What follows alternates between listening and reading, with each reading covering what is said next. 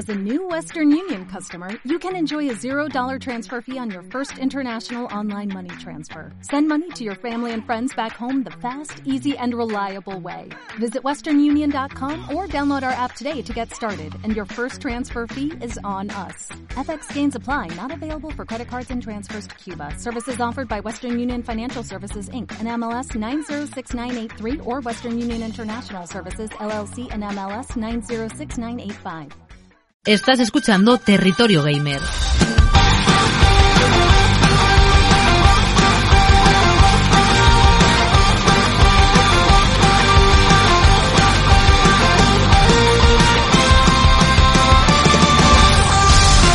¿Qué tal amigas, amigos? Bienvenidas, bienvenidos a Territorio Gamer.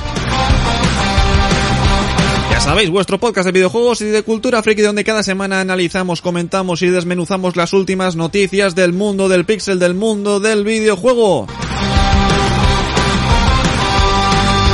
Antes de empezar, recordemos vías de escucha en directo en Twitch, twitch.tv barra Capitán Nómada, donde hacemos directos de todo tipo. Hacemos Territorio Gamer, Film Diario, hacemos Tecnolelo, hacemos Espacio Nómada aquí en twitch.tv barra Capitán.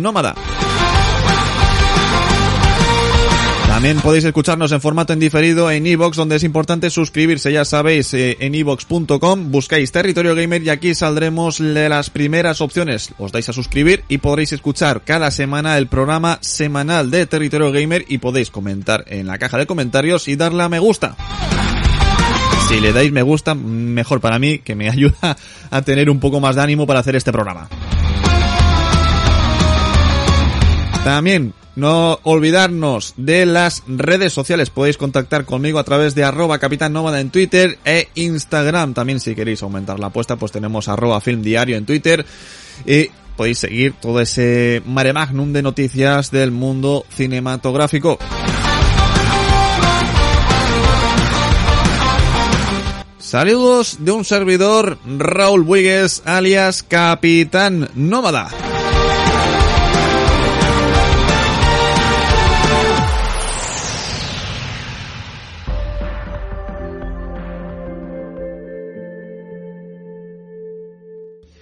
Y comenzamos las noticias semanales de videojuegos con una vez más rumores sobre la Nintendo Switch de 4K, que ya va siendo hora de que digamos, ya basta, ya basta.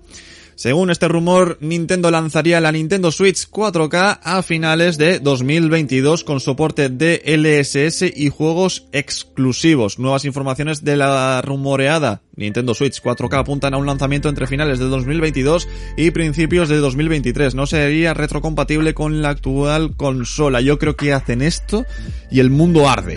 Yo creo que hacen esto y la gente se echa a la calle. O sea, vamos a ver, vamos a poner, vamos a ver. Vamos a ser realistas. Acaban de sacar la semana pasada, con éxito de ventas, la Nintendo Switch OLED. La Nintendo Switch OLED con una pantalla un poquito más grande, con mejor calidad de pantalla, con los Joy-Con exactamente igual, con el dock de carga que la única diferencia es que puedes conectarlo a la luz, por fin se pueden conectar auriculares Bluetooth, y me estás diciendo que un año después, justo un año después de sacar la Nintendo Switch OLED, van a sacar una versión de la Nintendo Switch en 4K y que además no va a ser retrocompatible con los juegos de la Nintendo Switch actual. Juegos que, por cierto, como ya apuntamos la semana pasada, que sobre todo Rubén, no bajan de precio. O sea, si salen por 60 euros, al año siguiente, lo, lo, normal es que te lo encuentres por 60 euros o como mucho, como mucha suerte, 55 euros. O sea, son juegos que no bajan de precio. Me estás diciendo que tú te compras estos juegos, que te compras la Nintendo Switch OLED y todo, para decirte que el año siguiente va a dejar de existir la retrocompatibilidad y van a hacer una Nintendo Switch nueva 4K y demás. Pues no me lo creo, aunque sea principios de 2023. No me lo creo. Desde que se descubrió que el dock mejorado del modelo OLED de Nintendo Switch estaría preparado para reproducir juegos a 4K y 60 FPS, no han dejado de surgir informaciones acerca de una posible nueva híbrida enfocada a estas características. Si a esto le sumamos los rumores que hablaban de que más de una docena de estudios ya tendrían un kit de desarrollo para juegos de Nintendo Switch a 4K, Aunque la compañía lo desmintiese, tenemos el caldo de cultivo ideal para que se disparen los rumores de un posible nuevo modelo. Ahora un insider ha ofrecido más información acerca de esta rumoreada Nintendo Switch 4K que llegaría supuestamente a finales del año que viene. ¿A quién hay que tirarle piedras, en este caso, por haber soltado este rumor? A Nate Drake quien ha aportado nuevos detalles de esta nueva revisión de la híbrida de Nintendo. Según comenta en un nuevo vídeo publicado en su canal de YouTube, el próximo modelo de Nintendo Switch eh, sería algo así como una Switch 2 o una Switch 4K que contaría con un soporte de LSS para alcanzar dicha resolución. El insider ha insistido en que las grandes compañías desarrolladoras tienen el kit de desarrollo de este nuevo modelo desde finales de 2020 mientras que los estudios más pequeños lo han recibido a lo largo de este año. O sea, vamos a ver. Vamos a ver. Vamos a ver. A ver si me ha quedado claro. Estamos a 2021. Finales de 2021. ¿Me estás diciendo que Nintendo mandó ya a finales de 2020 kits de desarrollo que son la nueva videoconsola y entre medias antes de sacar esta nueva consola han sacado una revisión de la Nintendo Switch con mejor pantalla y un mejor dock de, de carga? Me estás diciendo eso, ¿no? O sea, me estás diciendo que aquí, bueno, eh, se ve que Nintendo quiere sacar videoconsola por año. Cuando creo que no lo hacía ni siquiera con la Game Boy. Estos estudios estarían trabajando tanto en exclusivos para la supuesta Nintendo Switch 4K como en ports de juegos de PlayStation y Xbox que no serían posible en la actual versión de la consola. La idea, según este insider, sería la de tener preparados los juegos de cara a finales de 2022, fecha en la que se pondría a la venta este modelo de la consola. En realidad, las informaciones que maneja este usuario hablan de una ventana de lanzamiento que va desde Navidad de 2022 hasta principios de 2023, con un periodo de seis meses en el que será difícil marcar la fecha exacta de su llegada al mercado debido a las actuales dificultades de producción y distribución. Otro importante detalle que ha ofrecido Nate Drake es que esta nueva Switch no será totalmente retrocompatible con la actual consola, ya que dispondría de una arquitectura interna diferente. No tendría Jetson TX1 de Nvidia, no obstante, Cualquiera de estas informaciones ha de ser tomada como un rumor no confirmado, algo que el propio Insider pone de manifiesto en un su vídeo aludiendo a la naturaleza cambiante de estas informaciones. Claro, claro, yo lanzo la noticia y digo que es un rumor y no pasa nada. Pero aquí ya lo están tomando como noticia. Bueno, sigamos con esta musiquita de pájaros para que no me altere mucho. Esta noticia que dimos también ayer en Tecnolelo, Sony lanza una televisión perfecta para PlayStation 5 y la promociona como una función para videojuegos. La compañía nipona utiliza su nueva consola para publicitar uno de sus últimos productos. Hace años los videojuegos eran un entretenimiento más bien aislado del que solo disfrutaban unas pocas personas. Sin embargo, su crecimiento económico y social ha llevado a que muchas empresas empiecen a mirar al sector con otros ojos. Algo que nos ha traído la última publicidad de Sony. Una televisión perfecta para el PlayStation 5 algo que no solo ayuda a promocionar la nueva consola de la compañía, sino que también indica el gancho que significan los videojuegos para considerar la compra de estos productos. La televisión en cuestión se llama Bravia XR y es la televisión de Sony más moderna por lo que no solo usa la consola para decorar los paneles publicitarios ya que también cuenta con una funcionalidad que permite a la televisión entrar en modo juego cuando PlayStation 5 detecta el dispositivo.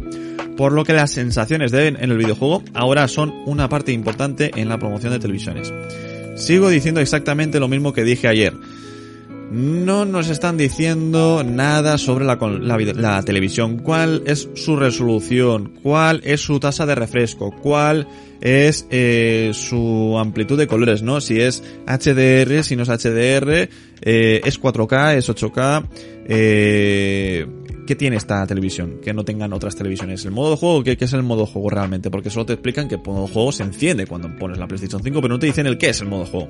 Colores más vívidos, eh, mejor tasa de refresco, eh, em, ¿qué es? ¿Qué es? Lo único que han especificado es que si enciendes la PlayStation 5 puedes encender a la vez con eh, encender la PlayStation 5 en la televisión. Cosa que por cierto yo ya podía hacer con la PlayStation 3 y la LG de hace 10 años. Literal, bueno, 10 años, 9 años. La televisión fue cara, la verdad. Pero bueno, pasamos a la siguiente noticia. Sony estaría planteándose abrir una fábrica de chips en Japón. Sony y TSMC, la mayor productora de semiconductores del mundo, estarían colaborando para abrir una planta de fabricación de chips en Kama, Kumamoto, al sur de Japón. No comenzaría a funcionar hasta 2024. Y esto depende, eh, se debe a la demanda, gran demanda de semiconductores que sufre el mundo y que sobre todo sufre Sony a la hora de fabricar PlayStation 5 con una remesa bastante escasa. Eh, cosa negativa de esta noticia es que no llegaría a la fábrica hasta 2024, siendo que los eh, informes avanzan que en 2023 tendríamos sobreproducción de semiconductores con respecto a la demanda, ¿no? Habría más oferta que demanda, por lo tanto los precios bajarían. Supongo que esto sería para cubrirse las espaldas y que en un futuro no tengan que depender tanto de las fábricas de China, sino de su propia fábrica, o para cubrirse las espaldas en el caso de que haya otra pandemia global, o que se cierren las fábricas de golpe, o etcétera, etcétera, etcétera. Yo creo que se debe a ese eh, pero. Seguimos con las noticias. Vamos con el GTA. Grand Theft Auto The Trilogy de Definitive Edition anunciado oficialmente por Rockstar. Se oficializó la semana pasada. La gente, al ver el primer tráiler, pensaron que era el anuncio de GTA 6. Nada más lejos de la realidad. Se trata de una trilogía remasterizada de GTA 3, GTA Vice City y GTA San Andreas para PlayStation, Xbox, PC y Switch, que llegará este año, y a móviles en el 2022. De hecho, eh, en un artículo publicado en su blog oficial se ha detallado que llegarán en 2021 a PlayStation 5, Xbox Series X, Series S, PlayStation 4, Xbox One, PC y Nintendo Switch. Y evidentemente en 2022 a iOS y Android. Y quedarán más información en las próximas semanas. En un tuit posterior, la compañía ha hecho mención a la fecha de lanzamiento de Grand Theft Auto 3 para, eh, ya que este año se celebra el 20 aniversario de aquel estreno cito textualmente, a finales de este mes marca un aniversario muy especial para Rockstar Games, 20 años desde el lanzamiento original de Grand Theft Auto 3. Aquello ocurrió el día 22 de octubre, por lo que probablemente ese será el momento en el que se anunciará la fecha de lanzamiento de Grand Theft Auto de Trilogy de Definitive Edition y las plataformas a las que llegará. Pero esto no es todo. Esto no es todo porque eh, Grand Theft Auto de Trilogy tendrá formato físico, pero no llegaría hasta diciembre, pese a que Rockstar Games no ha confirmado que Grand Theft Auto de Trilogy de Definitive Edition vaya a salir en formato físico, varias tiendas han asegurado que esta llegará el 7 de diciembre. Eh, de esto es el resto de la noticia es exactamente lo mismo que el anterior, pero solo que añaden el 7 de diciembre y el que llegaría en formato físico. Y eh, algo que, que habría que ver es el precio. La trilogía remasterizada de Grand Theft Auto podría costar entre 65 y 76 euros. Esto gracias a una tienda británica que ha abierto la precompra de la trilogía por 65 euros para PlayStation 5, Xbox One y Nintendo Switch, mientras que la versión de PlayStation 5 y Xbox Series X y Series S puede encontrarse por 76,85 euros. Eso es al cambio en libras. En libras es un número redondo. Eh, siguen informando de que probablemente el 22 de octubre tengamos noticias al respecto. Ahora bien, ¿Qué me parece a mí que cueste una trilogía de remasters de juegos de PlayStation, PlayStation 2 y PlayStation 3? Bueno, más de PlayStation 3 ya no, pero PlayStation 2 sí. ¿Qué me, qué me, qué me, qué me parece que cuesten incluso 75 euros? Pues me parece una salvajada. O sea, tú ahora mismo puedes comprar estos juegos sin que sean remasters, no hacen falta, te pones mods y tal cual vas, vuelas. Ahora bien, si el remaster te lo venden como juego nuevo, tendrá que ser un juego nuevo. O sea, puedes hacer algo rollo los remake, que es la diferencia. Medieval, Spiro, Rayman, etc, etc, etc. Crash Bandicoot son remakes.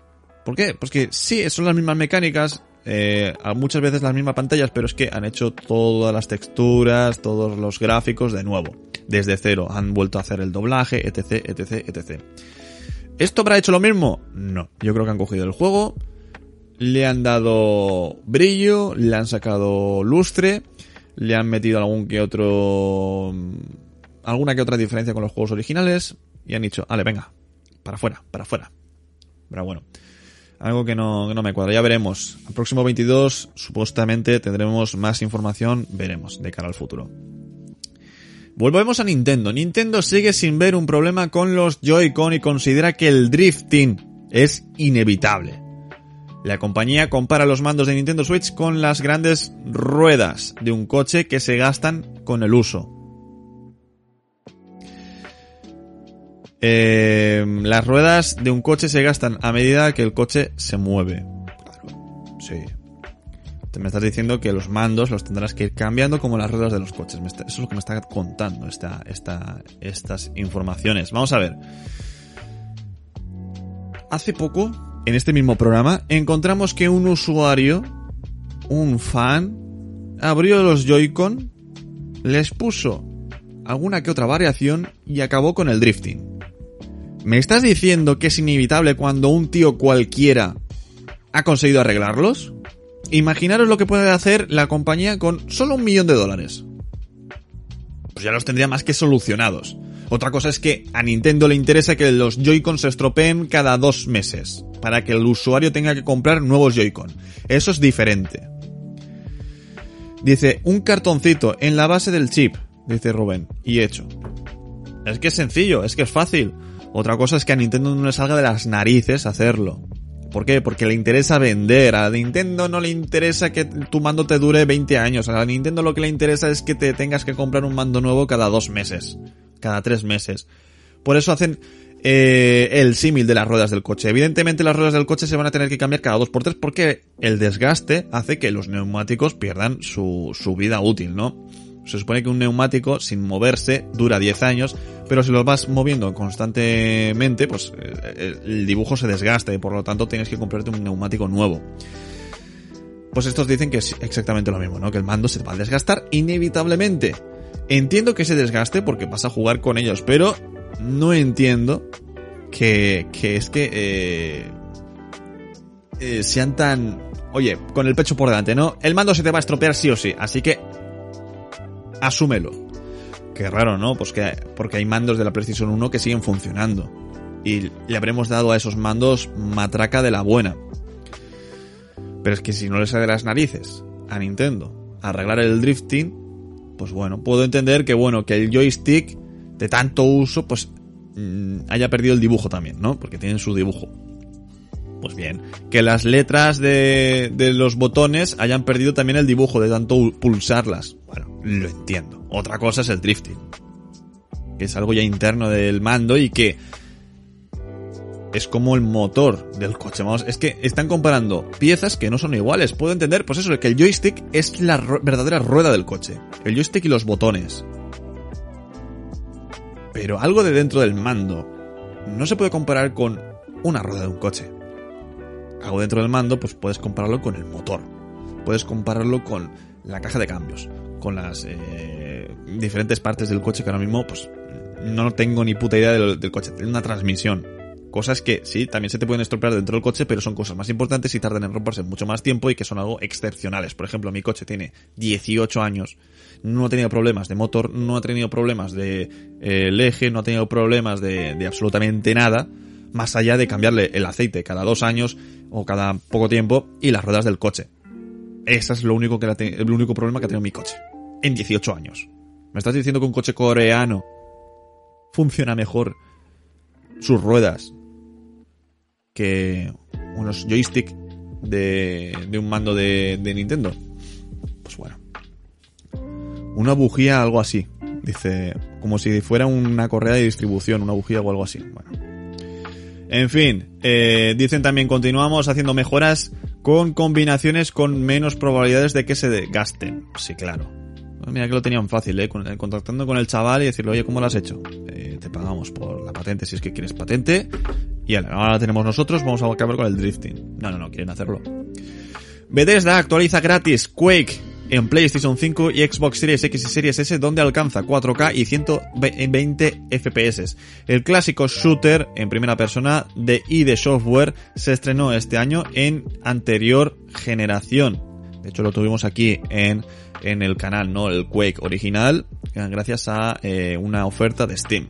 Este verano Bethesda nos sorprendió a todos con el inesperado lanzamiento de Quake, que aterrizó en PC, PlayStation 4 y Xbox One y Nintendo Switch con una remasterización que cuenta con una mayor resolución, modelados mejorados, iluminación dinámica, más profundidad de campo y una amplia lista de mejoras introducidas. Pero de software también prometió que llegaría a nueva generación y ese día ha llegado. El clásico shooter en primera persona está disponible, disponible para jugar en PlayStation 5, Xbox Series X, Series S, donde ha recibido una actualización gratuita que alcanza los 4K como resolución máxima y también los 120 FPS para monitores compatibles. En la consola de Sony cuenta además con la implementación de los gatillos adaptativos del DualSense, mientras que en la Xbox pues está la etiqueta Xbox Play Anywhere. A las versiones de nueva generación se puede acceder si ya tenemos en nuestra biblioteca los juegos de PlayStation 4 y Xbox One. Si los compramos en su momento a través de las tiendas digitales correspondientes los tendremos que en las consolas posteriores de manera totalmente gratuita. Así que ya sabéis, si ya teníais el juego para PlayStation 4 y Xbox One, podréis actualizar ese juego en PlayStation 5 y Xbox Series X y Series S. Nos cambiamos de marca, nos vamos a FIFA. FIFA podría pasar a llamarse eSports F, F eh, a ver, vamos a decirlo en castellano. EA Sports Football Club, según varios registros de la marca Electronic Arts, registró la marca eSports eh, Football Club en Reino Unido y la Unión Europea días antes de anunciar que estudiará un nuevo nombre para FIFA. Poco después del lanzamiento de FIFA 22, EA Sports publicó un comunicado repasando los, los logros de su nuevo juego de fútbol gracias a uno de sus estrenos más exitosos de la franquicia deportiva de Electronic Arts. En ese mismo texto se soltó la bomba. La compañía anunciaba que revisará sus acuerdos de licencia con FIFA con la idea de cambiarle el nombre que la saga lleva desde 1994. Ahora, ahora han aparecido varios registros que nos dan una pista de cuál podría ser el nuevo nombre de FIFA. Y aquí en un, eh, en un registro de la propiedad pone EA Sports Football Club en Alemania, en como segundo idioma. ¿Será EA Sports Football Club el nuevo nombre de FIFA? Electronic Arts pues registró una nueva marca en las oficinas de propiedad intelectual del Reino Unido el 1 de octubre y en la Unión Europea en 4 de octubre, días antes de anunciar el posible cambio del nombre.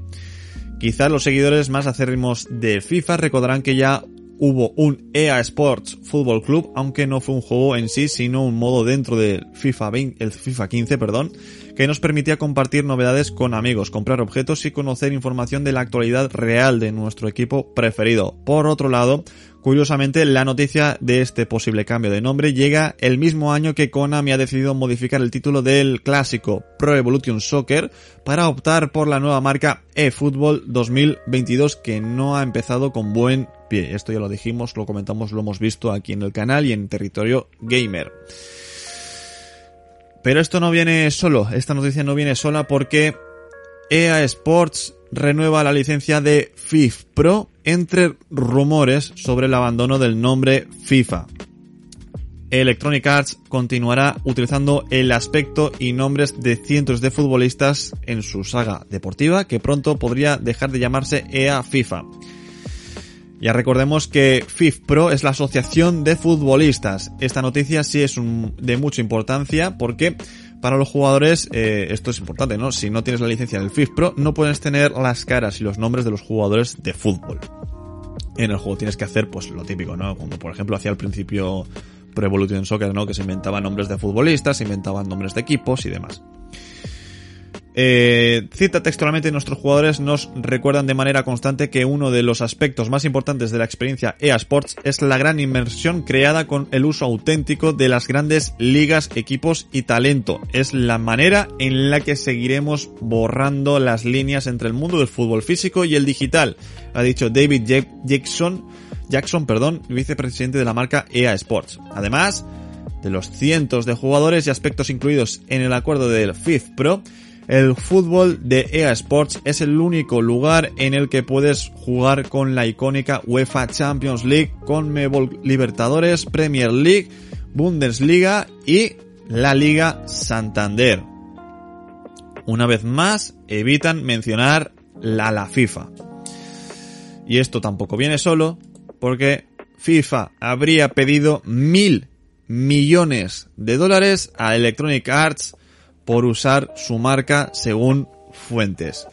Mil millones de dólares. Según fuentes cercanas, FIFA quería o quiere renovar el acuerdo de explotación de su marca duplicando la cifra actual y limitando los derechos de EA Sports, algo que no ha gustado a la desarrolladora.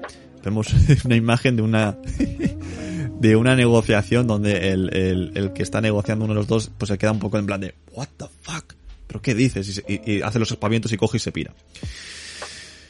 Lo que hay detrás del posible cambio del nombre de la serie FIFA podría estar relacionado con un desacuerdo económico entre la Federación de Fútbol Internacional y EA Sports, según explican en The New York Times. Al parecer, fuentes cercanas a la materia han asegurado que al medio que FIFA quiere renovar el acuerdo de la marca que tiene con la filial deportiva de Electronic Arts para conseguir mil millones de dólares cada cuatro años lo que supondría duplicar la cifra del acuerdo actual.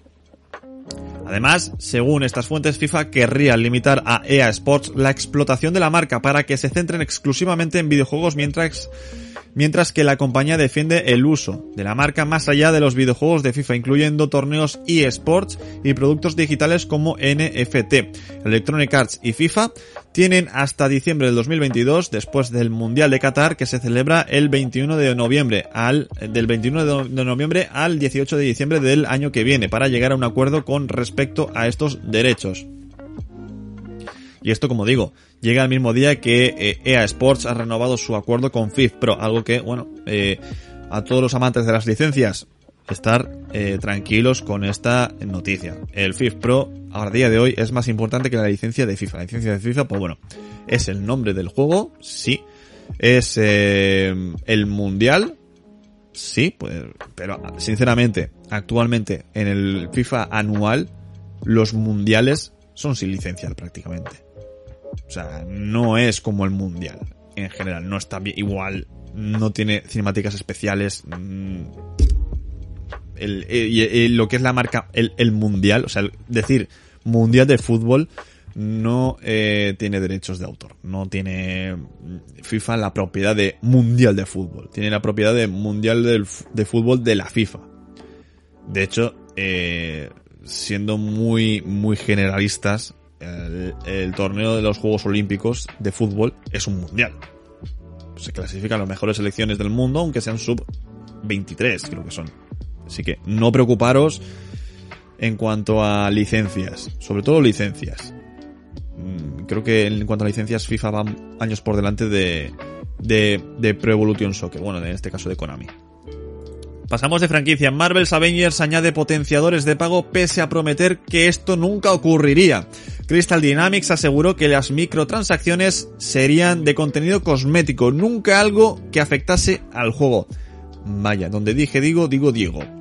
Marvel's Avengers quizás no fue un éxito que Square Enix esperaba en un principio para un juego que, bueno, tiene una de las licencias más potentes detrás, es Marvel y un equipo como Crystal Dynamics al que al mando del proyecto, pero eh, bueno, al el hecho de haberse planteado que eh, como un juego de largo recorrido, es decir, un juego que no sea modo historia y ya está, eh, pues eh, había habría planteado como algo de que dejara un margen para mejorar el título en sus aspectos más limitados y rentabilizarlo a medida que fuese llegando nuevo contenido.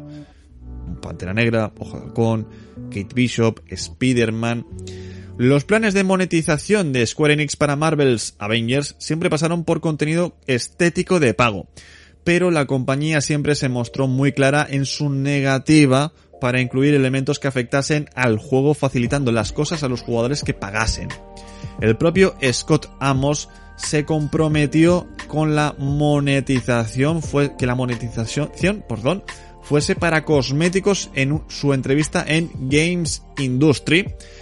Y esta empresa, esta promesa, perdón, parece haber sido olvidada y tras la llegada del juego a Xbox Game Pass, se ha incluido una opción para comprar potenciadores con dinero real. Si bien esto no supone un muro de pago para conseguir elementos jugables, sí cambia el enfoque prometido por la compañía sobre la monetización del juego. Aquí vemos un pantallazo de estos potenciadores. Em, bueno, pues estamos con lo típico de siempre, ¿no? Em, te gastas el juego, que son 60 pavos. Son 60 pavos, o eran 60 pavos. Ahora habrán bajado un poquito. Sobre todo después del Game Pass. Juegas al juego. Y al final, que te han prometido, no, es que solo tendrás que pagar por los cosméticos, porque Hull parezca el Hull de, de, de, Ragnarok, o porque el Capitán América tenga el traje de Infinity War, eh, o porque Hulk tenga la cosmética de Endgame, etc, etc, etc, etc. Después de prometerse esto, coge y te dicen, no, es que mira, ahora sí que lo vamos a meter. Eh, yo no me acuerdo de esas declaraciones, yo no las he dicho. ¿Para qué vamos a recordar algo que no me acuerdo? Vamos a meter potenciadores, vamos a hacer que los jugadores puedan pagar para ganar. Es el famoso paper win. Pues aquí lo tenemos. Aquí lo tenemos, otro jueguito que se añade a la moda. El paper win. ¿Quieres ganar fácil? Paga. Te enfrentarás a otros usuarios que, que paguen, tú no querrás pagar y te encontrarás con esa eh, desventaja monetaria. No de jugabilidad, de monetaria.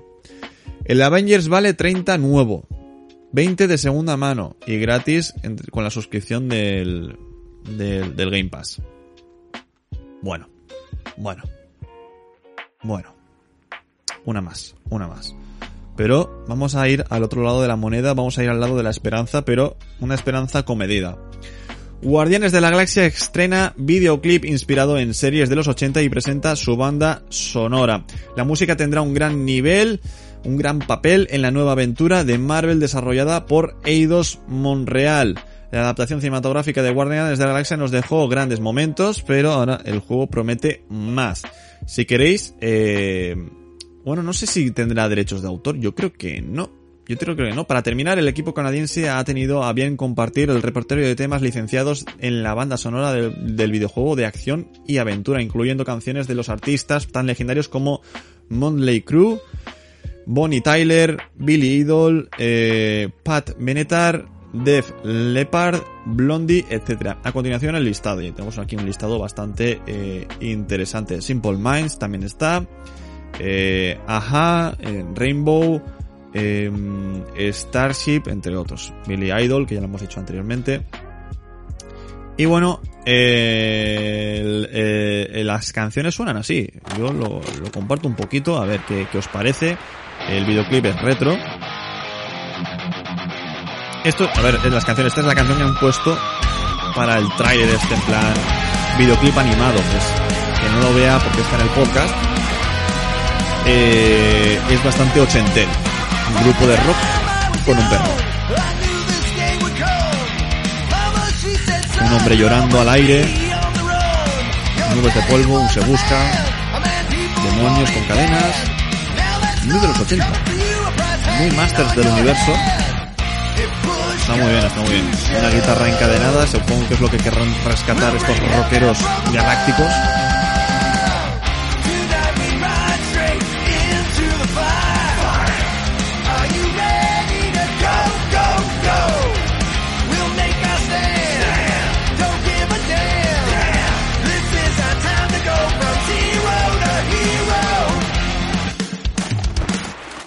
Ahí lo habéis visto, el tráiler, bueno, el tráiler, el videoclip especial para Guardianes de la Galaxia.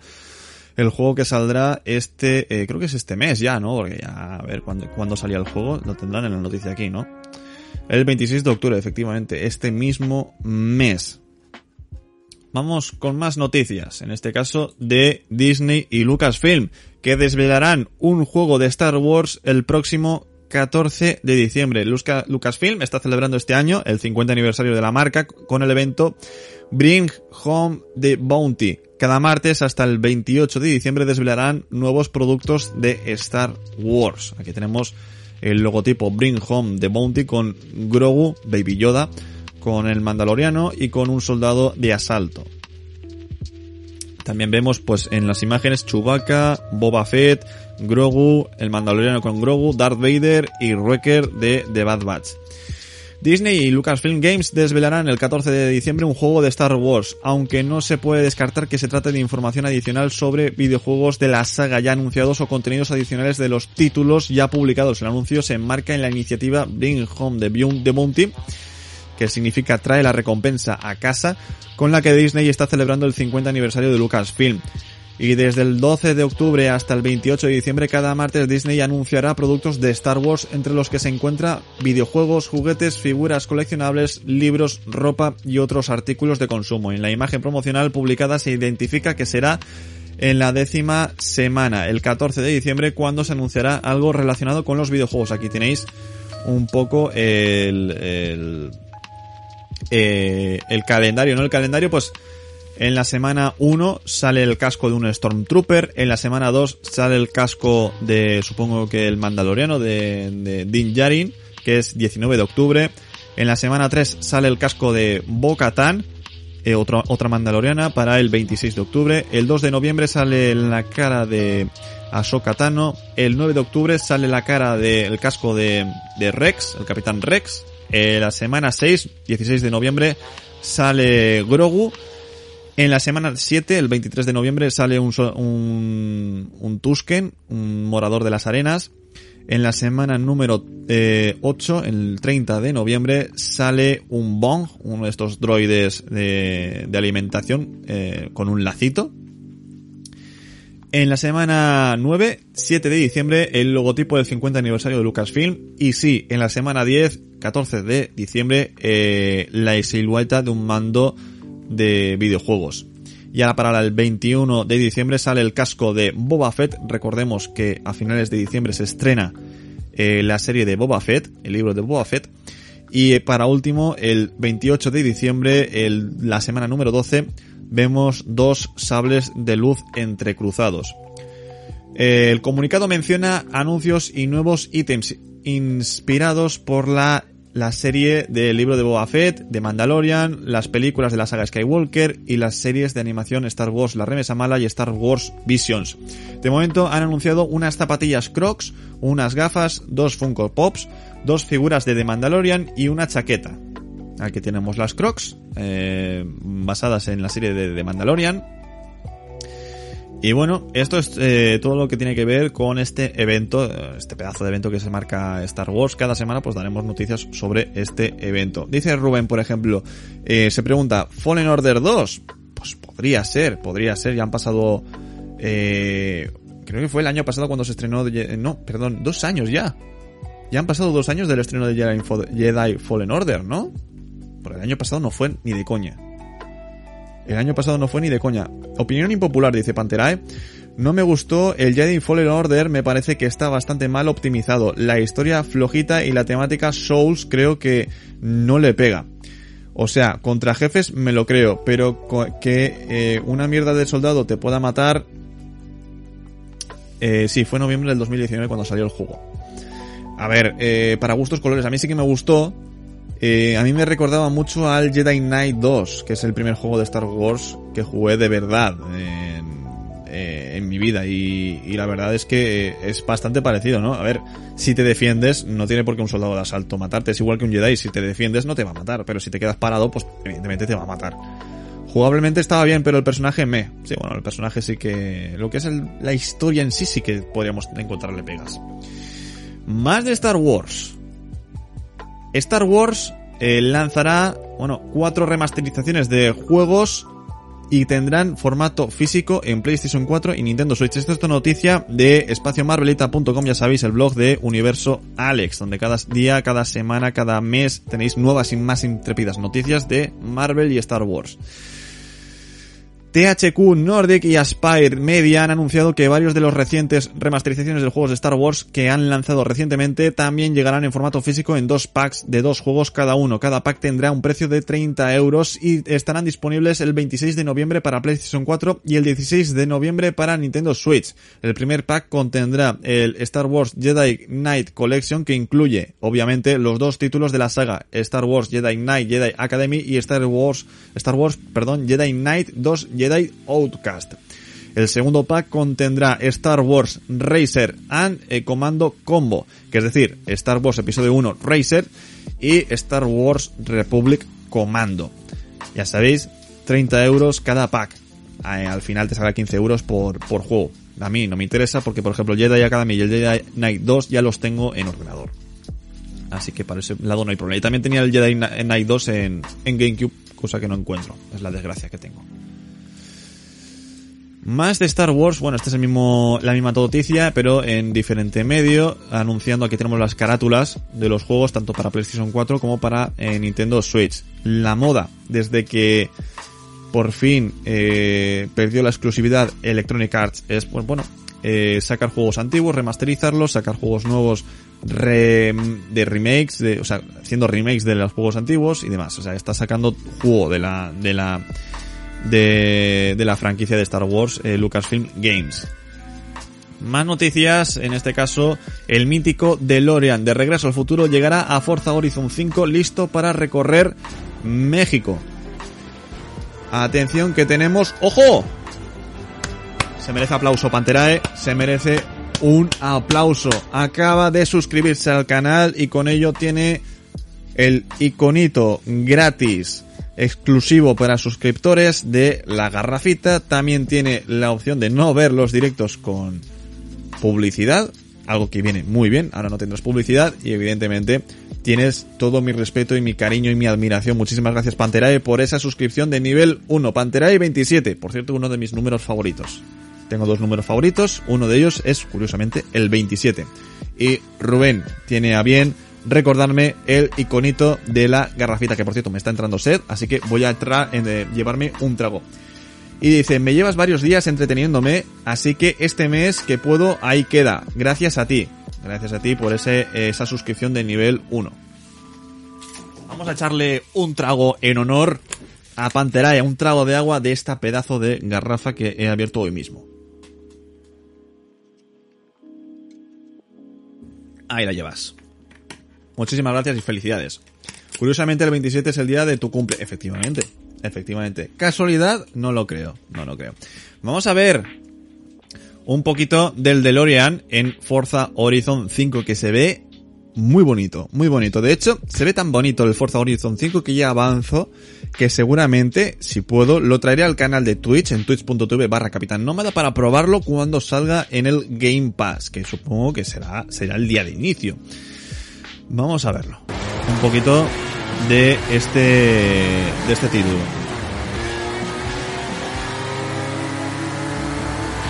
Ahí vemos cómo se mueve el DeLorean. No tiene el sonido característico, eso es un pero, pero oye, se ve muy bien. Y para sacarte una sonrisa, pues ahí está. Para sacarte una sonrisa y estáis seguramente si funciona el tema, a lo mejor consiguen la licencia de, de, Regreso al Futuro y sacan directamente el coche modificado con los aspectos cosméticos del coche de Regreso al Futuro. ¿Por qué no? ¿Por qué no? Nos recuerda también la noticia que más de 400 vehículos oficiales para este juego, de hecho son 427 coches los que tendremos disponibles, eso sí, todos ellos oficiales, yendo desde las marcas más conocidas hasta, hasta las más exóticas. Me ha dado hipo por beber un poquito de agua. El juego sale el 9 de noviembre. Así que a principios de noviembre tendremos el juego en el canal de Twitch. Más noticias sobre eh, Forza Horizon 5 comparan sus gráficos en modo rendimiento y en modo calidad. El juego de conducción incluirá un modo de que prioriza los 60 FPS y otro que alcanza los 4K con efectos mejorados. Se pone a la venta el 9 de noviembre aquí en este canal tengo un monitor 4K, pero el stream no se puede hacer a 4K. Así que lo que haremos será jugar al modo rendimiento 1080 con 60 FPS para que vosotros también podáis ver los FPS, que quedarán bastante bonitos. Vamos a ver un vídeo de la comparativa, a ver qué tal eh, está. El vídeo, por cierto, 4K y 60 FPS, no está nada mal. Aquí tenemos un poco, ¿no? De cómo se mueven los coches, se pueden lanzar en paracaídas como en Fast and Furious 7. Eh, bastante bien. Eh, ostras, tendremos un volcán. A ver, no me he visto mucho de las noticias de este juego, la verdad. Pero tendremos un volcán al puro estilo La Palma, o sea, eh, y rodeado de nieve, o sea, increíble. Muy bonito, muy bonito. Muy bonito. ¿Y qué pasa si el coche cae a la lava? Eso habría que verlo, ¿no? Aquí vamos a tener ya la pantalla dividida, a ver si llega. Aquí vemos, pues el ray tracing está muy bien. Aquí tenemos la pantalla dividida. En la derecha es el, el modo calidad, el modo 4K y a la izquierda el modo FPS. Ahora mismo tendremos el modo FPS, el modo, no, me da, perdón, ahora es el modo calidad. Eh, y nos lo pasan eh, a modo FPS, a modo eh, performance, pone aquí. Muy bien, muy bien. Yo creo que el de la, el, el modo calidad en FPS, o sea, sí, se ve con más calidad, pero yo creo que contra más FPS se ve más vívido, más bonito. Dice, se ve muy bien, algunos apuntan a que puede ser el GOTI de este año, rendimiento, vamos es que yo creo que el rendimiento es el mejor. O sea, vale, sí, lo puedes ver a mejor calidad, pero eh, en modo FPS es que se ve muy bien. O sea, en modo rendimiento se ve bastante bien. Se ve bastante bien. Yo, eh, si tienes un monitor de 60 FPS, no te, la, no te la juegues. Modo rendimiento. Más noticias. Descubren 8 años después que el récord de speedrun de Spelunky se consiguió con trampas. El speedrun más rápida de la versión clásica de Spelunky se consiguió en 2013, pero ahora se ha demostrado que es fraudulenta. DirectU, desarrollador del juego, se ha mostrado sorprendido.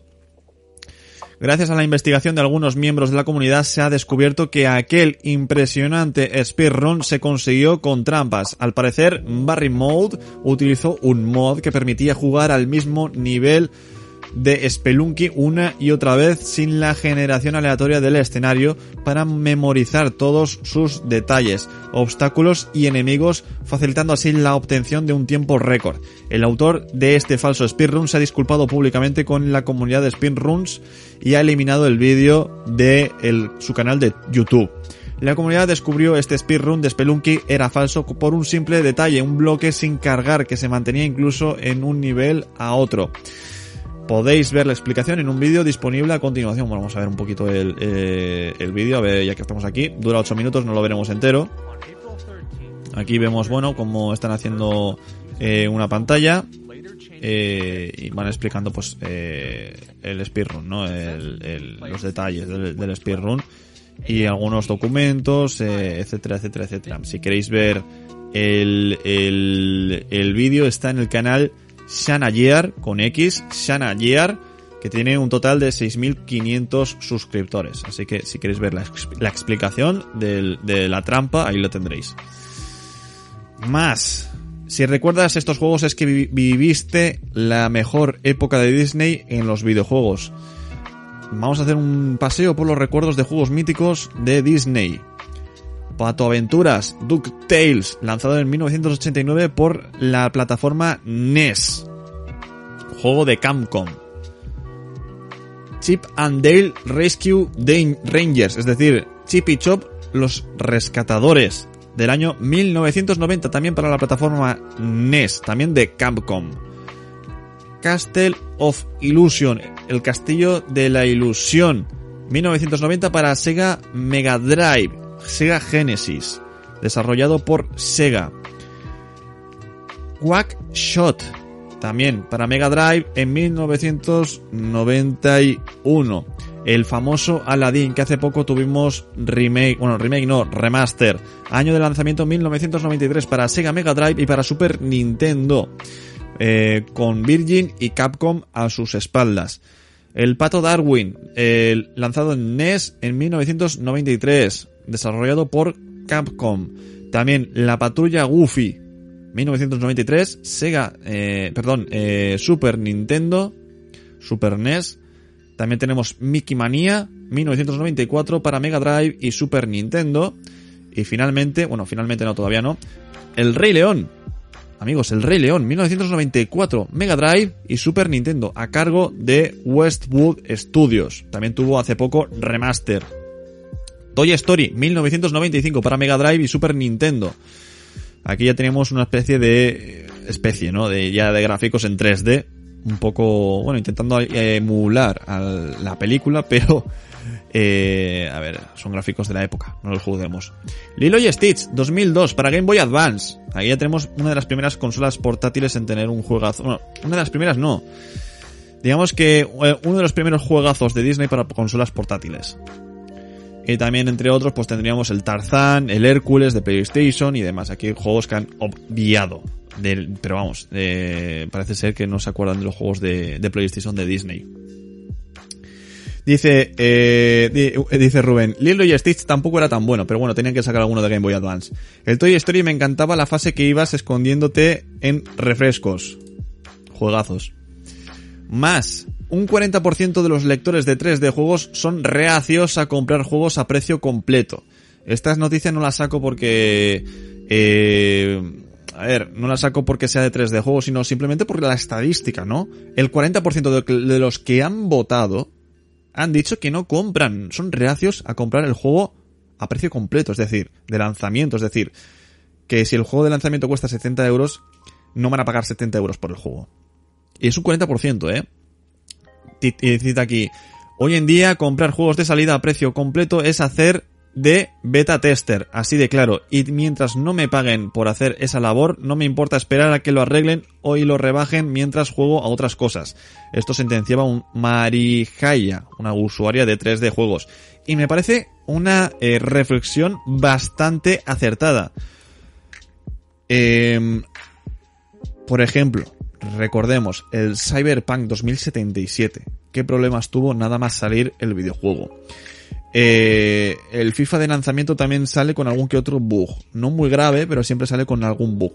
El Sonic, que salió hace poco para Nintendo Switch, que estaba completamente roto. El eFootball no lo cuento porque resulta que el eFootball, bueno, es gratis, pues no, no le puedes decir.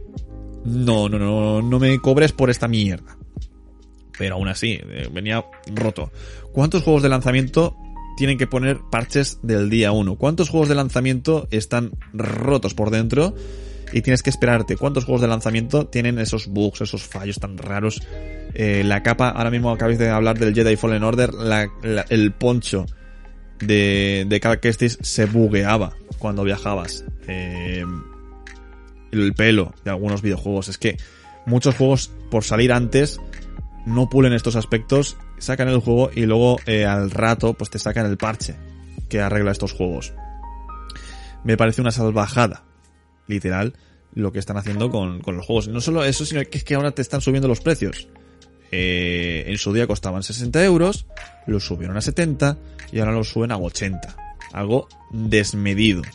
Y no es de ahora, estos precios ya venían desde Nintendo 64. Ya vimos aquí en Territorio Gamer comparaciones de juegos. O sea, el, Mortal Kombat salió por 75 euros para Nintendo 64. 75 euros. 75 euros. ¿En qué año? Finales de los 90, principios de los 2000. 75 euros. Hace 21 años. Una salvajada, una salvajada. Pero bueno, la diferencia, esos juegos no tenían parches, tenían que salir completamente bien. Si no salían bien, las has cagado. Hoy en día, les da igual, como pueden, como pueden actualizar el juego cuando quieran, les da igual que salgan con fallos. Y así nos va. Y seguimos pagando. Y así nos va. Cambiamos de tercio, nos despegamos del mundo de los videojuegos. La Roca y Vin Diesel no se soportan y este es el motivo. Ambos actores tuvieron una serie de encontronazos en, en el rodaje de Fast and Furious y ahora Dwayne Johnson, La Roca, ha explicado más en detalle por qué ambos actores se llevan tan mal. Eh, dice, el tema ahora ha vuelto a la palestra gracias a que La Roca, quien ha concedido una entrevista a Vanity Fair, ha explicado que ambos eran incompatibles y que era mejor no verse durante los rodajes. Vaya, que era mejor que ni se vieran las caras. Cita textualmente, él y yo charlamos en mi tráiler, es decir, en su caravana, y lo que me quedó clarísimo de esa charla es que somos totalmente opuestos y estuvimos de acuerdo en dejarlo ahí. Fue una verdadera explosión, pero lo que fue más interesante es que fue como si todos los miembros del equipo encontrasen su forma de agradecer lo que había hecho mandándome un mensaje o de otras formas. Pero sí, no fue mi mejor día al compartir eso. No debería haberlo hecho porque al final no va, contra mi ADN. No comparto cosas así. trato de todas, eh, perdón, trato con todas esas mierdas alejado del público. No necesitan saberlo. Por eso digo que no fue mi mejor día. Eh, también titula aquí una enemistad que durará para siempre y La Roca deja claro pues que no estuvo bien como llevó el tema con Vin Diesel en redes sociales, pero aunque la cosa no fuera del todo bien, igualmente ambos actores no van a mantener ningún tipo de relación. Desde luego es una enemistad que va más allá de la gran pantalla y hasta ha regalado planos de un tanto extraños debido a que los actores no podían ni verse las caras. Al contrario que él, no vengo del mundo del teatro y he dado muchas vueltas, dice Dwayne Johnson. Yo vengo de un lugar eh, y una cultura diferente y me sumerjo en cada proyecto dándolo todo. Si siento que hay algunas cosas que hay que revisar y ocuparse de ellas, lo hago. Es así de sencillo. Así que cuando leí eso, como todo el mundo, me reí, me descojoné y, estoy seguro de que Fellini también está riéndose en algún sitio. Por suerte, ahora por lo menos Dwayne Johnson ya ha encontrado su vía en spin-offs de, de Fast and Furious junto con Jason Statham y Vin Diesel puede, puede continuar trabajando, protagonizando con tranquilidad la saga base. Eh, bueno, ¿por qué discutieron? Solo ellos lo saben, pero discutieron. Son personas incompatibles. Eh, se dijo que The Rock es un señor puntual y Vin Diesel iba al rodaje cuando quería. Es posible que sea de eso. Es posible que ese sea el motivo. La Roca eh, y, y Vin Diesel son dos, ahora mismo, mega estrellas del cine de acción. Ambos con ideologías completamente diferentes. A lo mejor Vin Diesel, al ser productor de la saga, creo que es productor, pues se la pelaba más todo y Vin Diesel, pues, eh, perdón, y, y The Rock pues no era, no es productor y quiere eh, currarse su, su, su, puesto de trabajo y al final, pues bueno, ambos chocan. Ambos chocan. Más, Guardianes de la Galaxia Volumen 3 ya tendría a su Adam Warlock. El actor Will Poulter será Adam Warlock, según, bueno, según no. Noticia extraída de Espacio Marvelita, ya sabéis, el blog de Universo Alex, de Alex Sánchez. Tras un rumor que provenía de fuentes dudosas pero que se extendió por internet como la pólvora, el director y guionista James Gunn ha confirmado que el actor Will Poulter interpretará a Adam Warlock en la película Guardianes de la Galaxia Volumen 3. Aparentemente la búsqueda del actor para el papel comenzó a finales de agosto y Gunn no tardó en encontrar el candidato perfecto para él. Eh, ahora, debido a, a los rumores, las filtraciones, pues se ha visto obligado a confirmarlo. Aparte de Poulter, y según los rumores, Reyeyen, eh, a ver cómo, a ver, Rigi Jean Page, de los Bridgerton, y George McKay, 1917, estuvieron en la lista de favoritos para el papel, pero finalmente se quedaron fuera. Recordad que podéis escuchar el podcast de Venom en Espacio Nómada en Evox, aquí en la cuñita. Eh, evidentemente, y, y muchos reprocharon a James Gunn, ¿no? Que, bueno, pero es que tú en marzo dijiste que no estabas buscando ningún actor para, para Dan Warlock, que no había casting. Evidentemente no había casting, amigos. No había casting, ¿por qué? Porque el casting empezó a finales de agosto. A ver si empezamos a dejar de desmitificar y de, dejar de endiosar a los insiders, que realmente no tienen información de absolutamente nada. Y es algo con lo que tenemos que pelear día a día los que queremos dar información verificada. Información verificada. Todo lo que diga el director o fuentes más que fiables de Hollywood Reporter, Vanity Fair, Variety, etcétera, etcétera, etcétera. De esto, de hecho, esta, eh, esta noticia la dio un medio que no conocía ni Dios y después la dio un portal que no publica noticias sin contrastarlas. Después de que este portal publicara la noticia, ha salido James Gunn a decir, no suelo comentar rumores, si veo algún rumor que no es verdad, lo desmiento, pero en esta ocasión han acertado. Y dio la bienvenida al joven actor Will Poulter a la familia de los Guardianes de la Galaxia.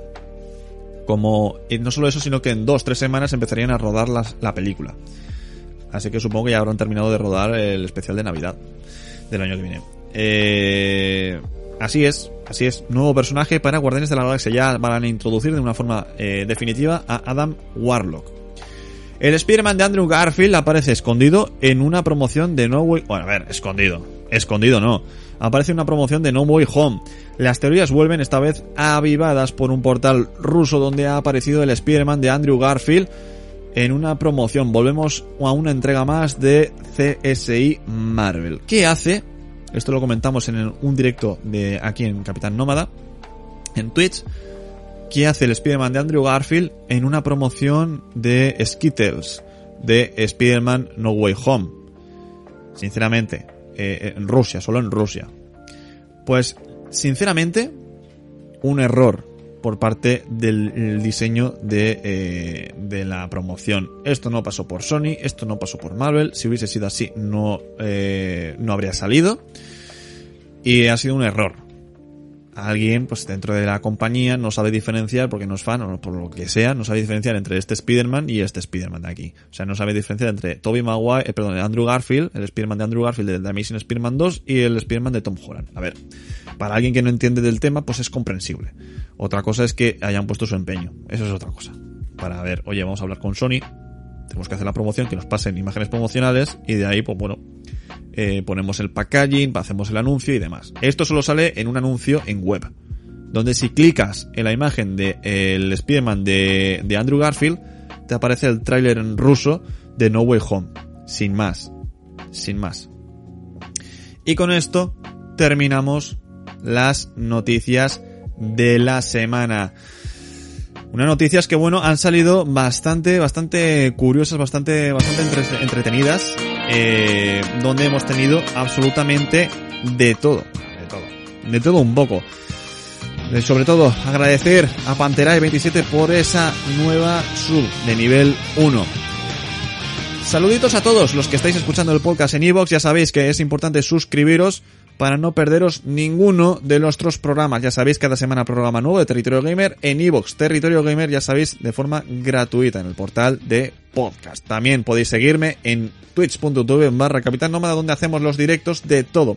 Podcast de Territorio Gamer con información de los videojuegos semanales.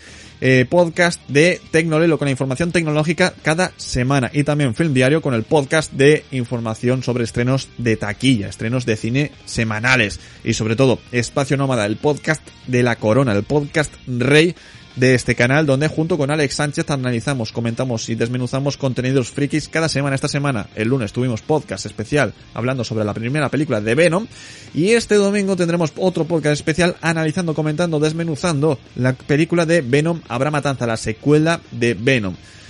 ¿Tendrá continuación? ¿No tendrá continuación? ¿Tendrá esa conectividad con el UCM que tanta gente dice? ¿No lo tendrá? Todo esto y mucho más el próximo domingo a partir de las 5 de la tarde. Y sobre todo, para los más para los más arcérrimos del canal, para los, o para los más eh, despistados, el próximo sábado, a partir de las seis y media de la tarde, aquí en el canal de twitch.tv barra capitán nómada, tendremos en directo desde las seis y media de la tarde, como digo, el directo de el DC Fandom, el evento del DC Fandom con noticias de Batman, de Flash, de Superman, de Supergirl, de Shazam, de Black Adam, de Linterna Verde, de Wonder Woman, de eh, todos los personajes de DC, películas, series de, televisión, series de animación, cómics y muchos otros productos, videojuegos, aquí en Capitán Nómada, el canal de Capitán Nómada. Evidentemente todo esto lo comentaremos la semana que viene en Territorio Gamer y quién sabe también tal vez también en Espacio Nómada. Recordemos que en el directo del sábado tendremos conexiones con Alex Sánchez, con Universo Alex para comentar la jugada. Sale de tráiler de un videojuego de Superman, por ejemplo, pues después del anuncio conectamos con él y ah, me comentamos nuestras impresiones. Así que sin más, saludos de un servidor, Raúl Buigues, alias el Capitán Nómada. Nos vemos, nos escuchamos, nos sentimos en este programa la semana que viene. Saluditos, hasta luego, chao.